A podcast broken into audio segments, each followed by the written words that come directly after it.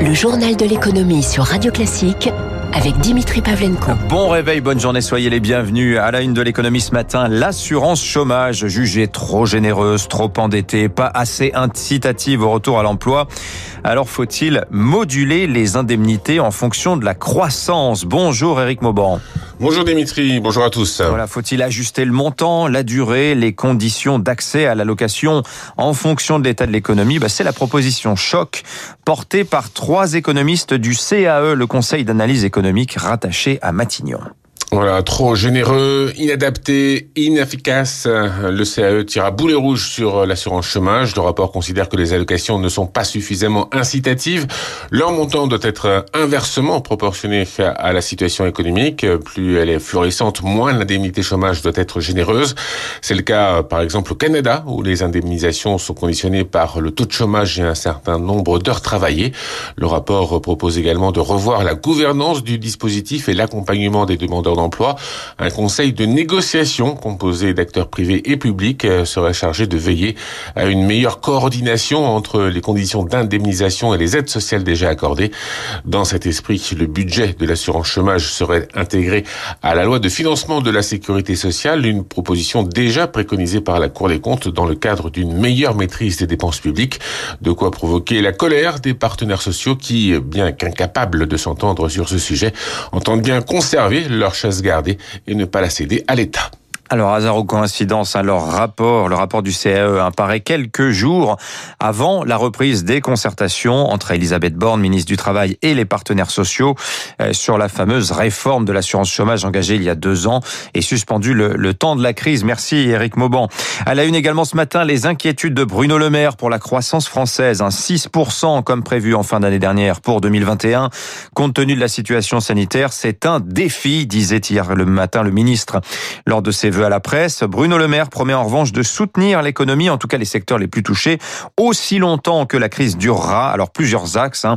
D'abord le maintien du chômage partiel à 100% dans les secteurs fermés. Le fonds de solidarité va être lui remusclé. Le dispositif est en cours de négociation à Bruxelles. Il devrait être dévoilé dans les prochains jours. Alors quel coût pour les finances publiques de ces nouvelles souplesses pas besoin, disait Bruno Le Maire hier matin, pour le moment, d'un budget rectificatif. Enfin, le remboursement des prêts garantis par l'État, eh bien, il va être assoupli hein, avec prolongation automatique d'un an supplémentaire du moratoire sur le début des remboursements pour les entreprises des secteurs fermés. Euh, Bruno Le Maire souhaite que les banques octroient ce même report d'un an à toutes les TPE PME qui en feraient la demande. Jean-Bernard Falco, dirigeant du groupe Paris Inn à la tête de 35 35 euh, hôtels, ne demande pas autre chose, un report des PGE d'un an, mais selon lui, pour libérer les banques, eh bien, il faut un geste de la Banque Centrale Européenne. Écoutez-le. La BCE a une fenêtre historique de pouvoir aider les entreprises directement en faisant en sorte d'alléger la pression auprès des différentes banques et leur permettre d'accorder aux entreprises une année de crédit supplémentaire différé. S'il n'y a pas ces reports d'échéance de crédit, les dépôts de bilan vont être en cascade au cours du premier semestre, voire du deuxième semestre. Le temps que les consommateurs reprennent confiance, les hommes, les femmes d'affaires qui voyagent et les touristes, ça va prendre un peu de temps. Donc pour 2021-2022, nous estimons que globalement, l'activité va être aux alentours de 30 à 50 et il faut nous laisser le temps nécessaire pour nous adapter à ce nouveau monde qui est en train de se dessiner devant nous. Voilà, autre mesure, hein, les prêts participatifs, c'est-à-dire l'apport de cash en quasi-fonds propres aux PME, hein, sans que le prêteur n'entre vraiment au capital. Les banques se disent prêtes à distribuer ces fameux prêts participatifs sans attendre les grands investisseurs, un type assureur ou gestionnaire d'actifs qui, pour le moment, hésitent encore à monter à bord. Le journal de l'économie sur Radio Classique. 6h43, la campagne de vaccination maintenant quand une polémique en chasse une autre, après euh, le retard au démarrage hein, des injections.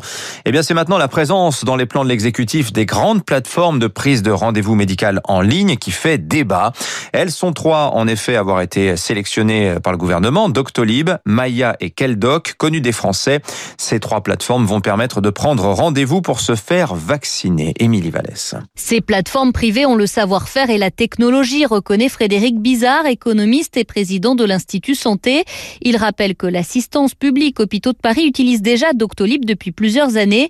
Mais si l'État a choisi ces entreprises, c'est surtout qu'il y est contraint selon lui. C'est par défaut, si vous voulez. Notre organisation numérique en France de la santé est quand même extrêmement pauvre. On investit massivement depuis des années et on voit pas tellement de progrès dans les services. Alors on se dit, puisqu'on n'est pas capable, on va le faire faire par d'autres. En 2021, que l'État français qui dispose de toutes les données ne soit pas capable de faire prendre des rendez-vous à partir de la base d'assurance maladie pose quand même question du bon usage de l'argent public. Autre interrogation, est-ce qu'il y aura un fichier des vaccinés et que vont devenir les données des patients C'est ce que se demande Jean-Paul Hamon, président d'honneur de la Fédération des médecins de France. Il s'inquiète pour la sécurité et la confidentialité des informations. Doctolib va bénéficier du portable, du mail, de l'âge d'au moins 40 millions de Français. Moi, je suis vraiment épaté de la légèreté avec laquelle la décision est prise. Doctolib indique de son côté que les données appartiennent aux patients, qu'elles sont confidentielles et sécurisées, cryptées à plusieurs niveaux. Les plateformes se sont aussi engagées à effacer tous les rendez-vous une fois la campagne de vaccination finie. L'actualité des entreprises avec pour commencer Carrefour, sollicité par le Québécois Couchetard pour un rapprochement. Couchetard, c'est pas connu en France, hein, mais c'est tout de même 14 000 points de vente sous différentes enseignes, souvent adossés à des stations-service. Hein. Le groupe est présent en Amérique du Nord, du Sud, en Asie, mais aussi en Europe du Nord. Alors il est pour leur question d'une transaction amicale, hein, pas encore d'OPA. Les discussions en sont à leur tout début, mais Couchetard, sachez-le, pèse en bourse l'équivalent de 23 milliards d'euros contre 12,5, moitié moins hein, pour Carrefour. Chez Renault, J-1 avant la présentation du nouveau plan stratégique, il sera baptisé Renault-Lution, sur fond de chute des ventes à moins 21% l'an dernier pour le groupe Renault qui passe sous la barre des 3 millions de véhicules vendus sur l'année. Alors au cœur de la nouvelle stratégie défendue par le nouveau directeur général Luca De Meo, le recentrage sur l'Europe, l'électrique aussi avec un modèle à moins de 20 000 euros qui sera produit en France, ainsi que des versions revisitées de la R5 et de la 4 4L, toutes les deux évidemment euh, électriques. Alors à propos d'électricité, chez EDF, hein, on a des remous autour d'Hercule, le projet de scission du groupe en trois entités. Les quatre grands syndicats d'EDF hein, dénoncent une désintégration du service public de l'électricité. Ils appellent Emmanuel Macron à stopper le projet qui est en discussion à ce moment à Bruxelles. Les syndicats qui évoquent aussi euh, la possibilité en interne d'une disparition de la marque EDF. Euh, e Et puis l'industrie s'inquiète enfin du délit d'écocide Pas sûr que ce soit une bonne idée, disait hier le PDG de Saint-Gobain, qui craint une judiciarisation de l'économie. Euh, prudence également de Bruno Le Maire, qui souhaite un cadrage précis du fameux délit euh, pour garantir de la certitude juridique aux entreprises. Enfin, un calendrier ultra chargé pour Netflix cette année qui promet 70 films inédits, plus d'un par semaine euh, d'ici la fin de l'année avec une pluie de stars, hein. Dwayne Johnson, Leonardo DiCaprio, Meryl Streep ou encore Jennifer Lawrence. Les pour finir.